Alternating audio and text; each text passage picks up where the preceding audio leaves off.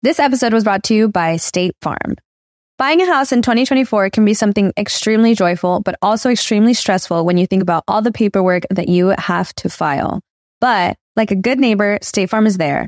That's the phrase that will help you feel good knowing that you have people who care to help you file a claim or find the coverage for the things that you want to protect. After an accident, you may be worried. Who do I call? What do you do next? I drive peacefully knowing that I have people who have my back. In reality, finding good insurance doesn't have to be something that is complicated to you. State Farm has options to fit your unique needs, which means you can talk to your agent to choose the coverage you need, have coverage options to protect the things you value most, file a claim right on the State Farm mobile app, or reach a real person when you need to talk to someone. Like a good neighbor, State Farm is there.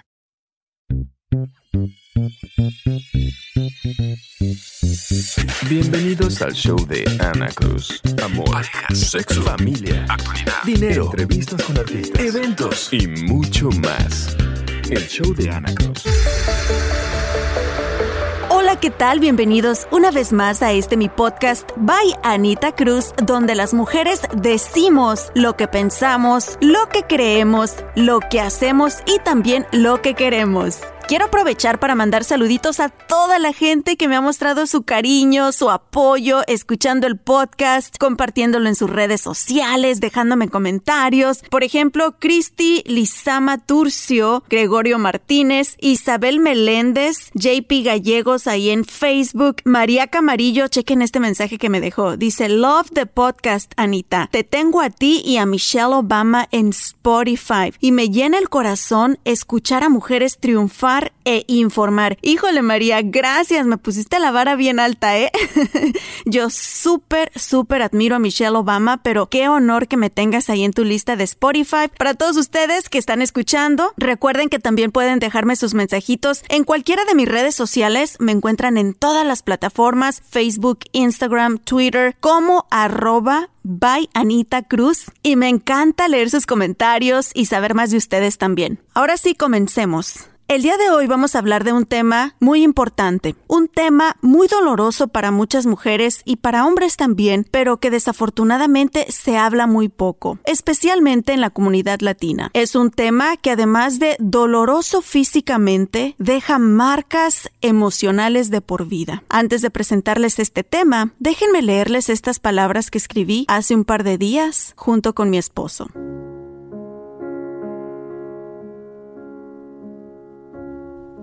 Uno de los momentos más especiales para la mayoría de las mujeres es cuando descubrimos que seremos madres. Es cuando nos damos cuenta de que dentro de nuestro vientre se está formando una nueva vida. Un pequeño ser que desde el primer segundo podemos sentir y amar incondicionalmente. Aún no sabemos cómo será, si será niño o niña, cuál será su color de piel, de ojos y mucho menos su vocecita ni personalidad.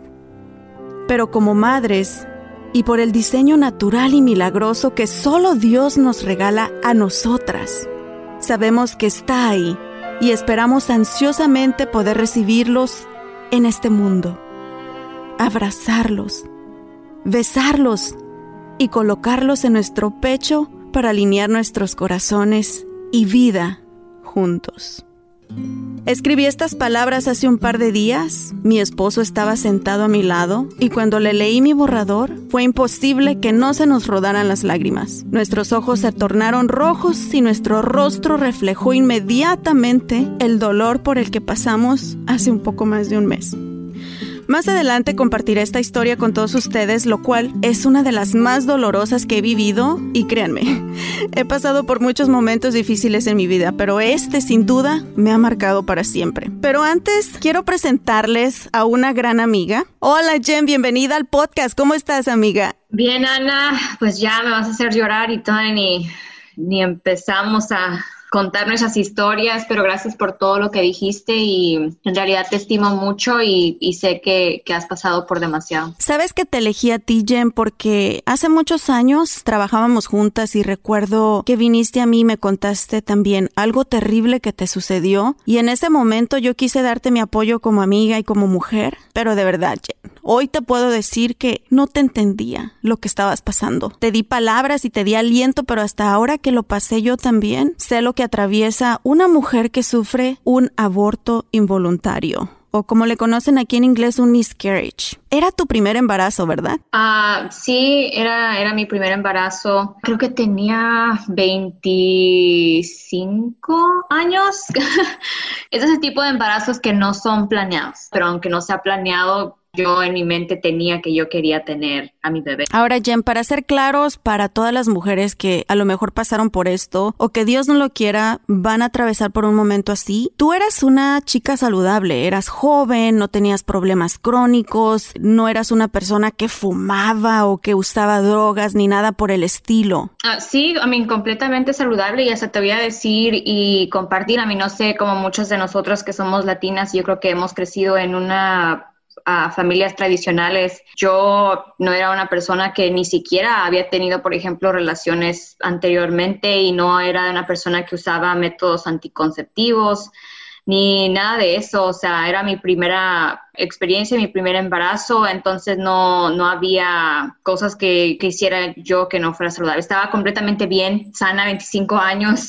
Eh, como latina siempre hemos escuchado la frase de decir, nunca hagas público tu embarazo antes de los tres meses. Siempre nos dijeron nuestras abuelas, nuestras mamás, no digas nada, mija, hasta que ya estés segura. Pero era una frase que yo en lo personal, Jen, pensé, es solo una frase o es solo un dicho. Pero tú estabas ya cerca de los tres meses o ya habías pasado los tres meses? Cerca de los tres meses, no me acuerdo exactamente porque esto pues ya fue hace unos seis años atrás. Me recomendaron una ginecóloga, después fuimos, fue cuando empezaron a hacer el sonograma y dijeron pues no se oye nada y no o sea, no hay ningún sonido, sale que estás embarazada y ven que tienes la placenta, o sea, la bolsita y todo está formado pero no hay ningún latido y no hay nada. Entonces yo me quedé así como que, ¿qué, es ¿qué significa eso? No sé muy bien cómo, cómo explicarlo. ¿Tú entendiste en ese momento, Jen, que tu bebé no tenía vida o todavía tenías la esperanza? Después de ahí me vio la doctora, ¿verdad? Y me, me explicó otra vez lo que me ha explicado lo, de lo del sonograma y todavía no lo entendí.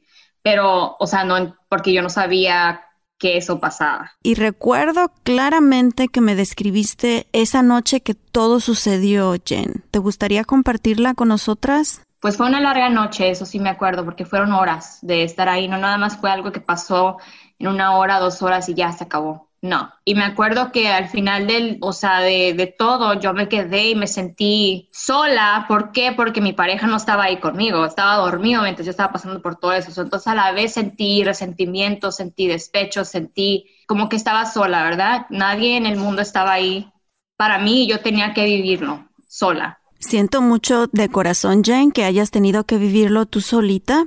¿Cómo te sentiste la mañana siguiente? Me acuerdo que después de ese día en la mañana todavía traía hasta el pelo mojado porque yo creo que me quedé en la regadera toda la noche.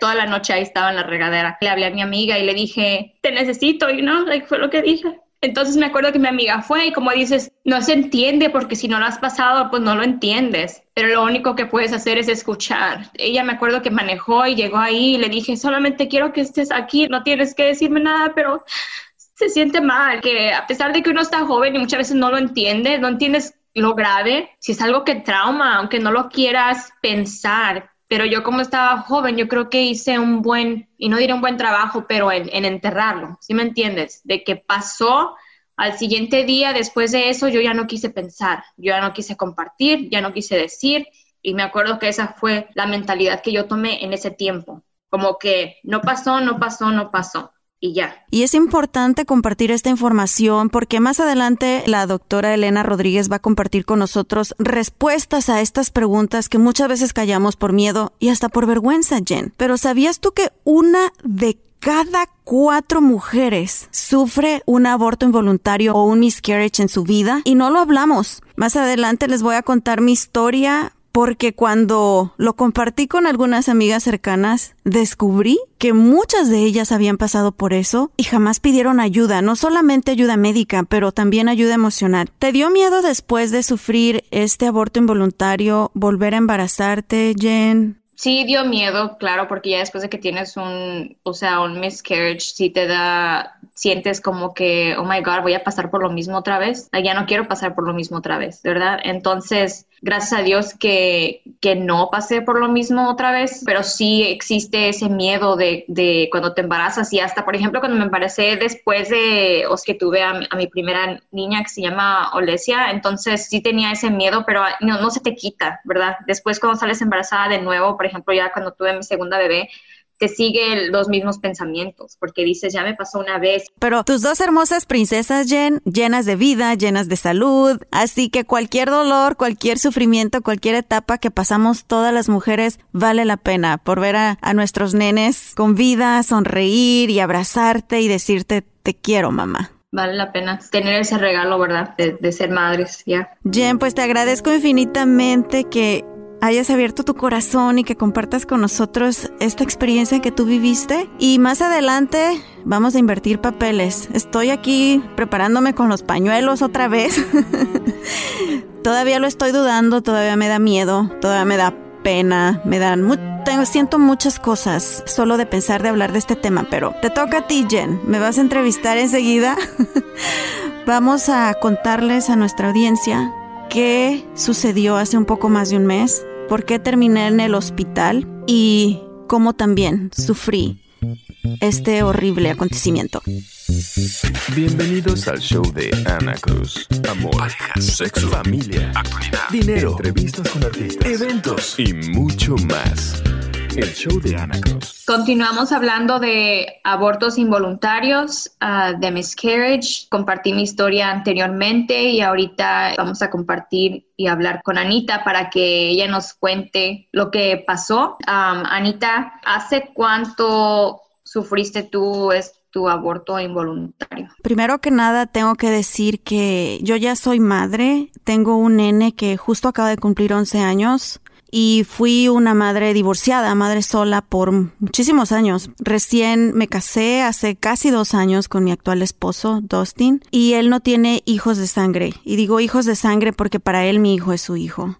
Entonces, desde que nos casamos, ya habíamos platicado, queríamos ser padres nuevamente y es algo que nos emocionaba mucho tuve que ir al doctor porque sentía mucho dolor en mi espalda baja y en mi vientre. Efectivamente me hicieron una prueba de orina y nos dijeron que estábamos embarazados, pero sufrí un aborto involuntario o un miscarriage hace un poquito más de un mes, Jen. ¿Cuándo fue cuando te diste cuenta de que fue un aborto involuntario? Salimos del doctor, lo primero que él hizo fue hablarle a sus papás, yo le avisé a mi mamá, llegamos a casa y compartimos la idea con nuestro hijo Caleb. Él estaba feliz, él siempre había querido tener un hermanito. Finalmente llamamos a una ginecóloga, hacemos una cita. Por alguna razón, mira cómo es, cómo es la vida. Fuimos a esa ginecóloga y no dejaron entrar a Dustin por lo del COVID-19. Dijeron, no, nadie puede entrar, tienes que entrar tú sola y te vamos a hacer el primer ultrasonido y vamos a escuchar el corazón del bebé. Yo sentí, como una desesperación y una ansiedad muy fuerte que dije, no, si no entra él, yo no entro, yo quiero que él entre. Hice cita con otro ginecólogo, otra ginecóloga que yo ya había ido a ver y ahí me dijeron que sí lo iban a dejar entrar. Entonces dije, genial, nos esperamos una semana más, pero quiero que tú estés ahí conmigo, amor. Y él también quería ser parte de ese momento. Sí, claro, pues es el primer bebé y quiere ser parte de todo. La siguiente semana, Jen, vamos a, al ginecólogo. Mi esposo es así de que también quiere grabar todo. Tenía el celular listo, nos meten al cuarto para el sonograma. Eh, me agarró de la mano, felices de escuchar por primera vez el latido y al igual que tú, la técnica empezó a ponerme líquido que te ponen en el estómago, el gel, y empezó con, con la maquinita a tratar de encontrar algo y Dustin empezó a apretarme la mano más fuerte, como que te nos empezamos a poner nerviosos. Y en eso ella me dijo, te voy a tener que hacer un sonograma vaginal. Y ya ahí me dio miedo. Dije, esto no está bien, esto no es normal. Dustin se quedó callado, abrió más los ojos y, le pregunté, le dije, ¿por qué? ¿Qué está pasando? y ella me dijo, es que no puedo encontrar el corazón. Voy a hacerte un sonograma vaginal porque de esa manera podemos entrar más cerca.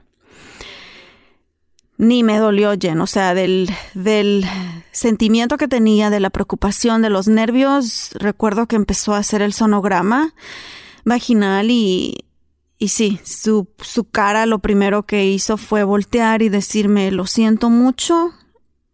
Y en mi mente fue, ¿qué? ¿Qué sientes? ¿Por qué? ¿Qué pasó? Y me dijo, los voy a pasar un cuarto, el doctor va a hablar con ustedes. Se paró ella, Jen, y te juro que Dustin se le doblaron sus rodillas y me abrazó. Y los dos nos soltamos a llorar. No entendíamos qué había pasado, no entendíamos por qué, como de un segundo a otro que después de planear hasta decir comprar ropita, mi esposo ya había elegido el nombre para si era niño, si era niña, eh, mi hijo estaba feliz de saber que iba a tener un hermanito.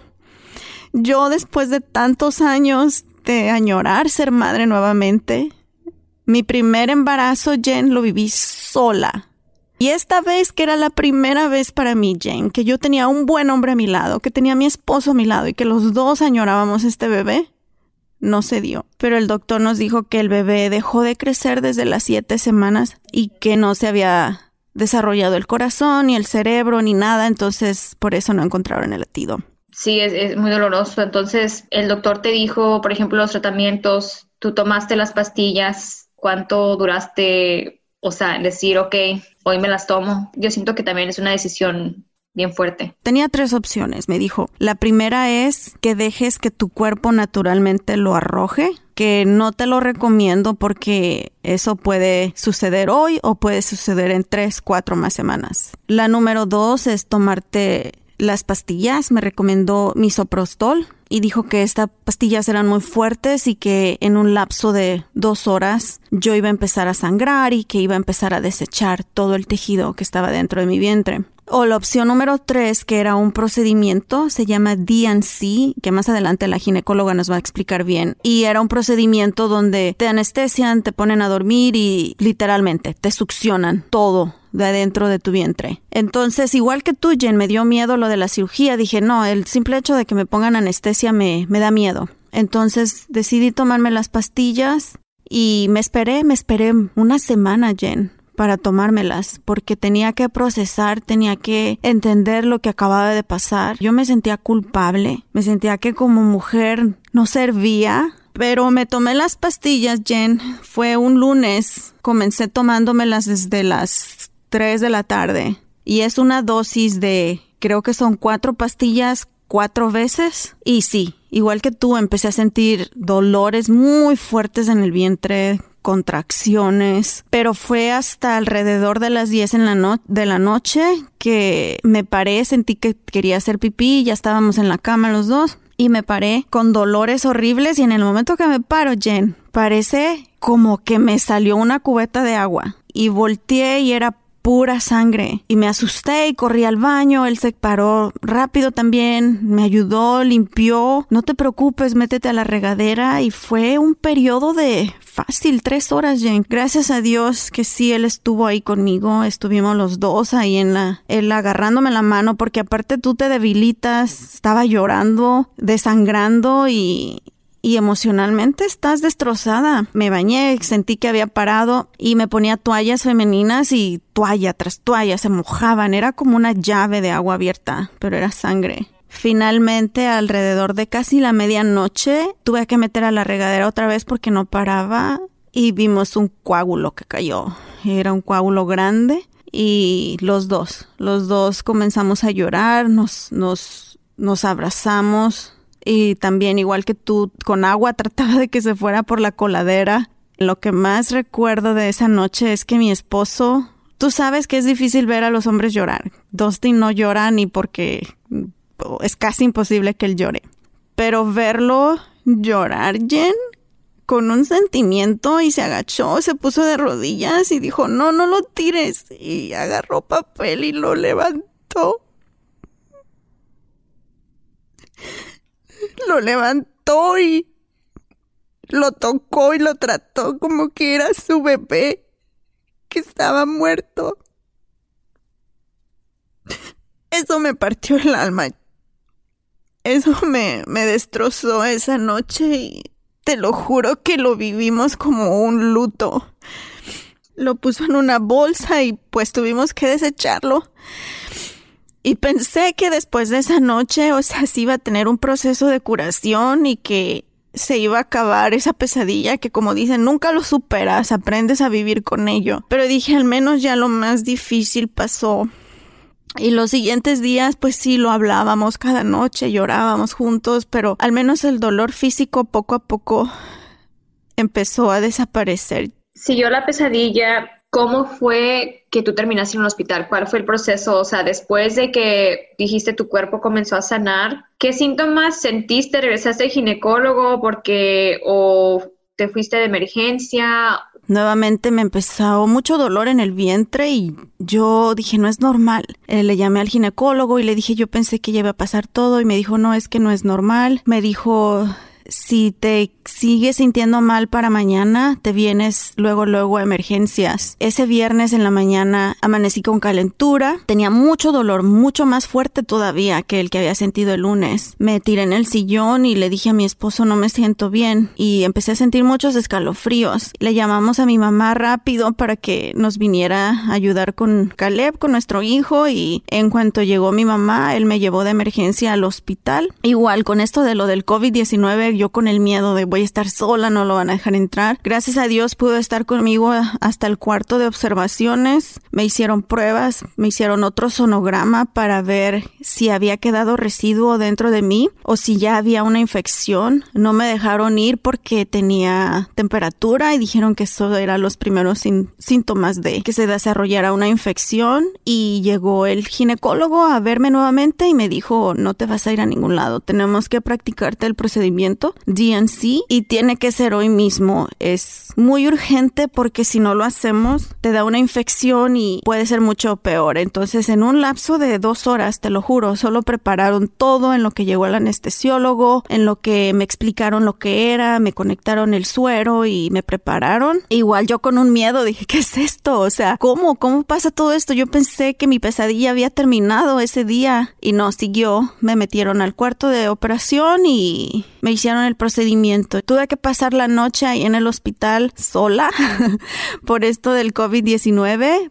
Me sentí mucho mejor también físicamente. Eh, desapareció el dolor totalmente después del, del procedimiento. Y el saber que iba a regresar a casa y me estaban esperando mi esposo, mi hijo, mis papás y que finalmente iba a poder concentrarme en sanar emocionalmente porque el dolor físico ya había pasado. Es feo porque tuviste que pasar por las dos experiencias. El lado positivo es de que tú estás bien. ¿Cómo te vas sintiendo cada día que pasa? Ya ahorita lo podemos al menos platicar él y yo. Yo dudé mucho el hablar de este tema porque como tú lo dijiste también es algo que hasta te da vergüenza como mujer. No sé por qué, pero te da pena. Pero sabes que empecé a descubrir que entre más platicaba con amigas, yo no sabía que inclusive familiares míos habían pasado por un aborto involuntario. Cuando amigas cercanas que les comenté y me dijeron, sí, a mí me pasó lo mismo, me di cuenta de que es un tema que se tiene que hablar porque no deberíamos de pasar por esto solas. Debemos saber todas las mujeres que esto no es nuestra culpa, que en sí, y más adelante la doctora nos va a decir, no hay causas específicas que tú puedas evitar. Yo no tomo, no fumo, no soy deportista, pero trato de cuidarme físicamente, hago ejercicio, no somos gente que, que usemos drogas o que seamos irresponsables y aún así nos sucedió. Entonces es importante que las mujeres sepan que no es nuestra culpa y que a una de cada cuatro mujeres les pasa, que entendamos qué significa el aborto involuntario y que sepamos cómo son estos procedimientos por los que tenemos que atravesar, que nuestras parejas nos entiendan también porque yo tuve la bendición y de que mi esposo es un gran esposo que esto nos unió más, pero desafortunadamente y más en nuestra comunidad latina. Estoy segura de que hay mujeres allá que el hombre hasta le reclama a la mujer o hasta le dice que es su culpa o hasta le dice que no sirve. Yo pienso que es el mensaje más importante que puedes decir, fomentar en este momento es, es ese, exactamente, de que hay muchas mujeres que a lo mejor no tienen la suerte que otras tienen, hay muchas que pueden tener esos esposos que no son comprensibles, que no entienden y por lo mismo, por que esos esposos puede que sean ignorantes en realidad, o sea, todo lo que sufre una mujer emocionalmente, sin importar de que esa mujer sea ese tipo de persona que no comparte con nadie. Y hemos visto, por ejemplo, en el pasado con las personas que nos criaron, siempre se han como un tabú no hablar de las cosas personales que pasan. ¿Por qué? porque nunca han sentido como que tienen una voz, nunca han sentido como que ellas importan, como que ellas lo son todo. Y duele mucho, Jen, y también no te voy a mentir, hoy en día sí deseo ser madre nuevamente, sí queremos embarazarnos nuevamente, pero tengo miedo de que vuelva a pasar, aunque el ginecólogo nos dijo que no deberíamos tener miedo, que sí cuando tienes más de dos abortos involuntarios incrementa la posibilidad de que vuelva a suceder, pero que no tengamos miedo. Aún así, sí lo tenemos, pero puede más nuestra ilusión de poder ser padres nuevamente, así que lo dejamos en manos de Dios. Sabemos que somos gente buena, que somos padres amorosos, que lo añoramos desde el fondo de nuestro corazón, así que no queda más que cuidarnos físicamente, comer bien, tomar nuestras vitaminas, hacer ejercicio y ahora dejarlo en manos de Dios. Cuando Él quiera, si Él quiere, nos llegará. Y mientras tanto, créeme que volteamos a ver a Caleb y lo amamos más que nunca y lo apreciamos más que nunca y,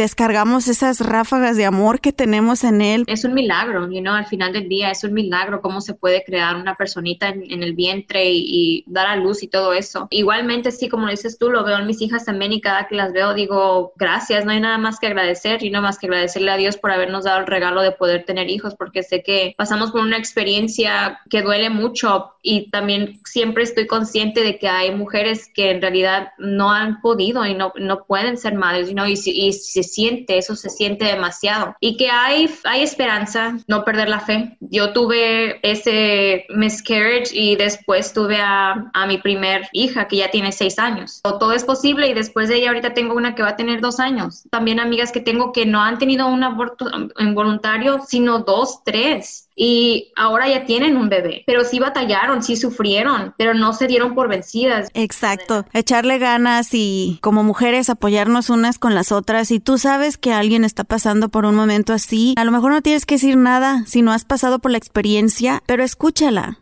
Escúchala porque es lo único que necesitamos, alguien que nos escuche y que nos diga todo va a estar bien. Y también es importante compartir información profesional para que ellas sepan que esto es más común de lo que se imaginan, que sepan que no es su culpa, que sepan sobre los tratamientos que deben seguir después de un aborto involuntario o un miscarriage y que sepan dónde pedir ayuda también. Así que, Jen, pues ya me sacaste las lágrimas.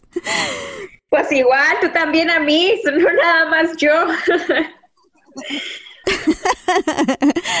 Muchísimas gracias, Jenny. Ustedes no se vayan porque más adelante vamos a platicar con la doctora Elena Rodríguez, quien nos va a explicar desde el punto de vista profesional, desde el punto de vista médico, lo que todo esto significa, qué pueden hacer y cómo pedir ayuda. Así que muchísimas gracias, Jen, por tu testimonio y pues por hacerme llorar también, pero llorar de llorar de buena manera, por una buena causa. Gracias a ti, Ana, y échale ganas con, con todo en la vida y con tu podcast y que la gente te deje comentarios y compartan sus experiencias también y, que seguir apoyándonos unos a los otros. Bienvenidos al show de Ana Cruz. Amor, parejas, sexo, familia, actualidad, dinero, entrevistas con artistas, eventos y mucho más. El show de Ana Cruz. Continuamos en este tercer episodio de mi podcast, Bayanita Cruz, hablando de aborto involuntario o pérdida inesperada y tengo el honor de presentarles a la doctora Elena Rodríguez, ginecóloga y cirujana, que además ha sido nombrada como Best Doctor por la LA Magazine. Hola doctora Elena, ¿cómo está? Bienvenida. Hola Ana, gracias. Es un placer estar en, estar en tu programa. Gracias por invitarme y ah, es un placer hablar sobre este tema que creo que afecta a muchas mujeres. No muchas hablan sobre este tema, se sienten muy solas. Creo que este podcast va a ser muy ah, informativo para muchas mujeres y también hacerlas saber que, que no están solas, que esto es un problema muy común. Así es, doctora. Comencemos explicándole a nuestra audiencia ¿qué es un aborto espontáneo o un miscarriage, como se le conoce en inglés? Sí, normalmente un aborto involuntario es cuando hay una muerte embrio, embrionaria o fetal que normalmente ocurre antes de las 20 semanas. Y eso no es, obviamente no es un aborto inducido. Le llamamos miscarriage en, en inglés, pero es algo espontáneo que ocurre. Muchas mujeres a veces ni saben que estuvieran embarazadas y tienen una regla un poquito más fuerte de lo normal. Pero esa es la, definición. A veces es nomás eh, el costalito que está allí y nada se ha desarrollado, pero el cuerpo reconoce que hay un problema y lo rechaza. Sabemos que durante los nueve meses de embarazo siempre hay un porcentaje de riesgo de pérdida del bebé, pero ¿cuáles son los meses más propensos para que suceda un aborto espontáneo? Exacto.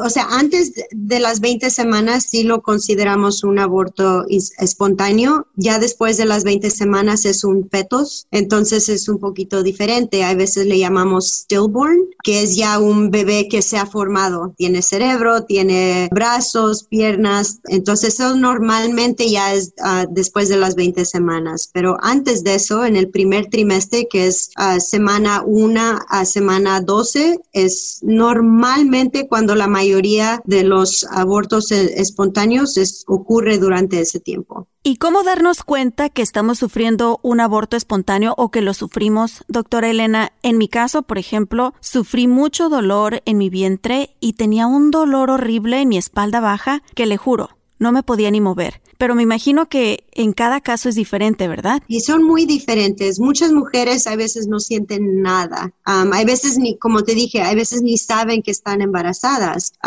casi de 70 a 80% de mujeres sufren un aborto una vez en su vida. Ah, la mayoría no saben. La regla les viene un poquito más tarde. Nomás piensan que estás sangrando fuera de lo normal, pero en realidad estaban sufriendo un aborto. La mayoría de mis pacientes que vemos a veces no tienen ningún síntoma. A veces el primer síntoma es tienen un poquito de sangrado o flujo abnormal o no se sienten bien, tienen cólicos. Hay veces es un sangrado muy profundo. Los síntomas pueden ser un poco diferentes, pero normalmente lo que yo le digo a mis pacientes, si no te baja la regla cuando, cuando es tiempo, haz una prueba de embarazo y normalmente queremos ver a las pacientes a las seis semanas, que es cuando podemos ver si algo se está desarrollando. Antes de ese tiempo, hay veces no puedes ver nada a través de un, ultrasonido en la matriz. Doctora, y según su experiencia con sus pacientes, ¿por qué cree que este es un tema que todavía sigue siendo un tabú, que no se habla abiertamente y que nos hace sentir pena o hasta culpa a las mujeres?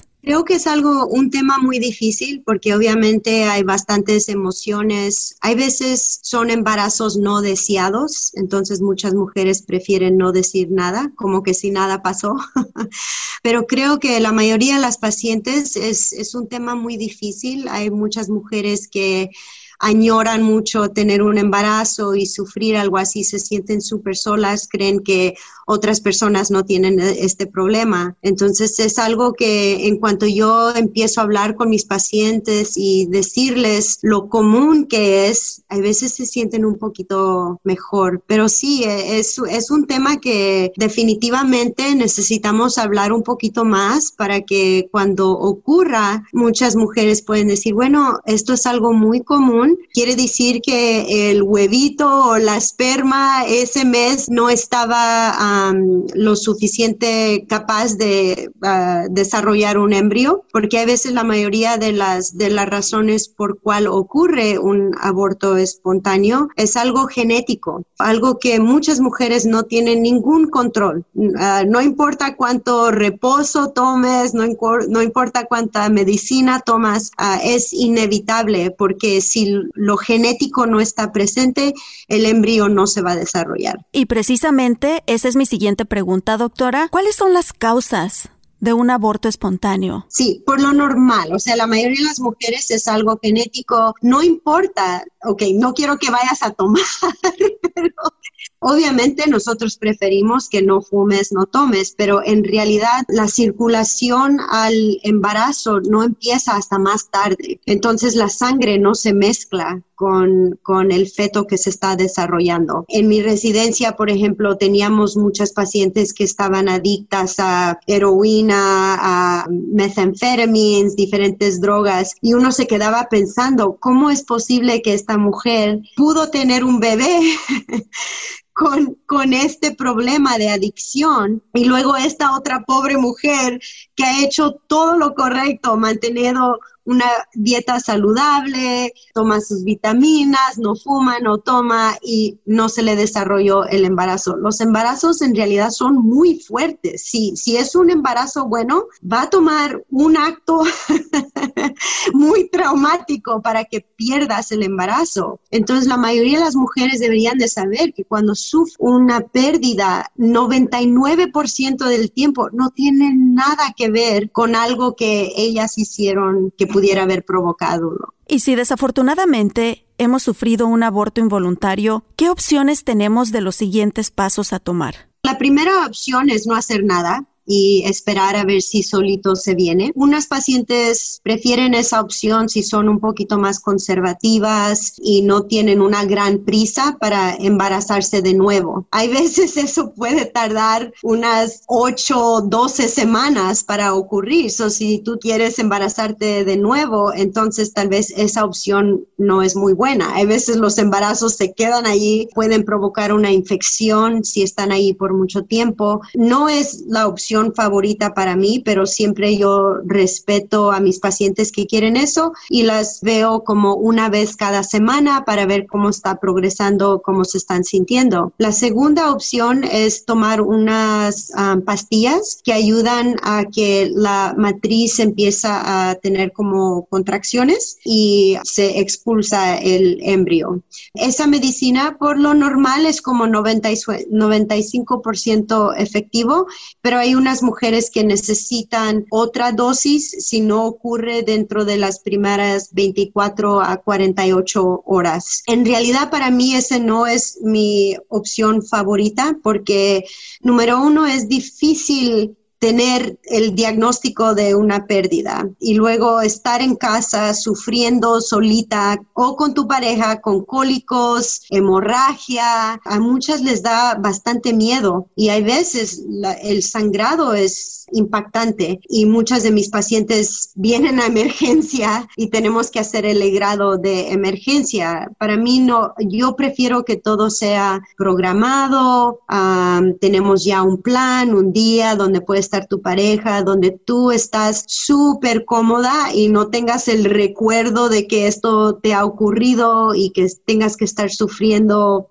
despierta tener que tener este legrado. Los legrados lo hacemos ah, con anestesia, tú te despiertas, se tarda como unos 5 a 10 minutos, el sangrado es mínimo y es controlado. La otra buena cosa de hacer eso es que podemos mandar el tejido ah, para estudios genéticos. Si tú quieres una respuesta sobre por qué ocurrió esta pérdida, los estudios genéticos te pueden dar mucha información. Si hay algo que tú estás produciendo con cada óvulo o tu pareja está produciendo con su esperma, que tal vez puede provocar una pérdida cada vez que te embaraces. Eso es raro, pero hay pacientes que tienen problemas genéticos que hay veces no saben hasta que tratan de embarazarse y tienen pérdida tras pérdida. ¿Tenemos nosotras el derecho de elegir la opción que queramos, doctora? Bueno, al menos aquí en Estados Unidos, donde nos encontramos nosotras. Y si hay algún otro ginecólogo o especialista que nos esté escuchando en cualquier otra parte del mundo, si nos pueden dejar sus comentarios también para poder informar a toda nuestra comunidad que nos escuche en otros países, sería genial.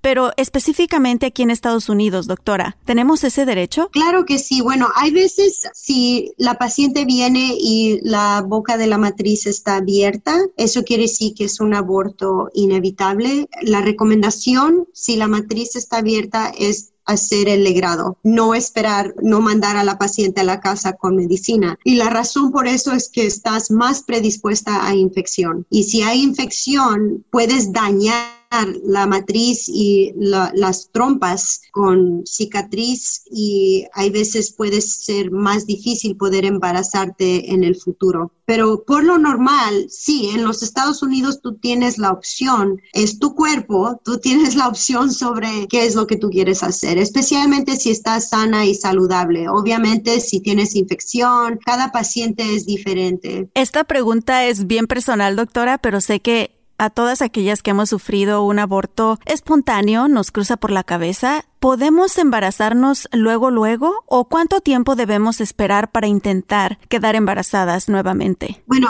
lo principal es tener que asegurar que has expulsado todos los productos del concepto, porque si todavía hay tejido en la matriz, va a ser muy difícil que te puedas embarazar. Vas a tener sangrado irregular y va a ser muy difícil, ah, puedes tener más ah, predisposición a que te dé una infección. Primeramente tienes que asegurar con tu ginecólogo, tu doctor, que el, útero ya no tiene tejido del ah, producto del concepto. Ya que aseguramos que eso ha pasado, entonces yo por lo normal les recomiendo a mis pacientes que traten de embarazarse inmediatamente si quieren. Muchos dicen, no, tienes que esperar que tres meses o algo. Eso no es lo que nuestro colegio recomienda. Si tú ya estás teniendo tus reglas normal una vez al mes, tú puedes ah, embarazarte de nuevo. Y la mejor, el mejor remedio para una pérdida es poder embarazarte de nuevo. Estoy totalmente de acuerdo con usted, doctora. Yo sigo pidiéndole a Dios. Es mi esposo y yo seguimos con mucha fe y sabemos que es la voluntad de Él y en el momento que así lo desee, recibiremos con mucho amor a ese angelito que Él decide enviarnos y en el momento perfecto de Él, doctora. Finalmente, el dolor físico llega a sanar poco a poco, pero una vez que hemos atravesado por un momento tan traumático como un aborto espontáneo, ¿cómo pedir ayuda emocional, doctora? Sí, definitivamente. El primer consejo que, le puedo dar a, toda mujer que ha sufrido una pérdida es saber que la mayoría de las veces no es nada que ella pudiera haber evitado. Nosotros nos echamos la culpa a sí mismas, ah, pensamos que hay algo que nosotros hicimos que tal vez pudiera haber provocado. Te vuelves loca pensando en todas las cosas, las posibilidades de que, de, oh, me senté incorrectamente o me caí o fui a correr o hice ejercicio y todas esas cosas en realidad no tienen nada que ver con una pérdida. Muchas mujeres, si tienen apoyo de su pareja, les sugiero que hablen con ellos, porque ellos también sufren bastante. Obviamente nosotros lo sentimos físicamente, pero tu pareja también sufre la pérdida de la ilusión, ¿verdad? Si tú tienes un buen sistema de apoyo, familia, amigas, tu doctora, ojalá te haces sentir lo suficientemente cómoda para que te vas de la oficina con una sonrisa sintiéndote que tú en realidad no tuviste control sobre esto y todo va a estar bien, que tú vas a poder ser madre y pronto vamos a tener buenas noticias, porque en realidad la mayoría de las mujeres eso es lo que va a pasar. Nosotros no nos preocupamos hasta que una mujer ha sufrido tres abortos consecutivos. Así es de común el problema. Obviamente no quiero que tú sufras tres abortos espontáneos, pero así es de común el problema, que por lo normal la mayoría de las mujeres, más de 80%, obviamente si no se esperan mucho para tener un bebé, porque también estar ya un poquito sobre de edad,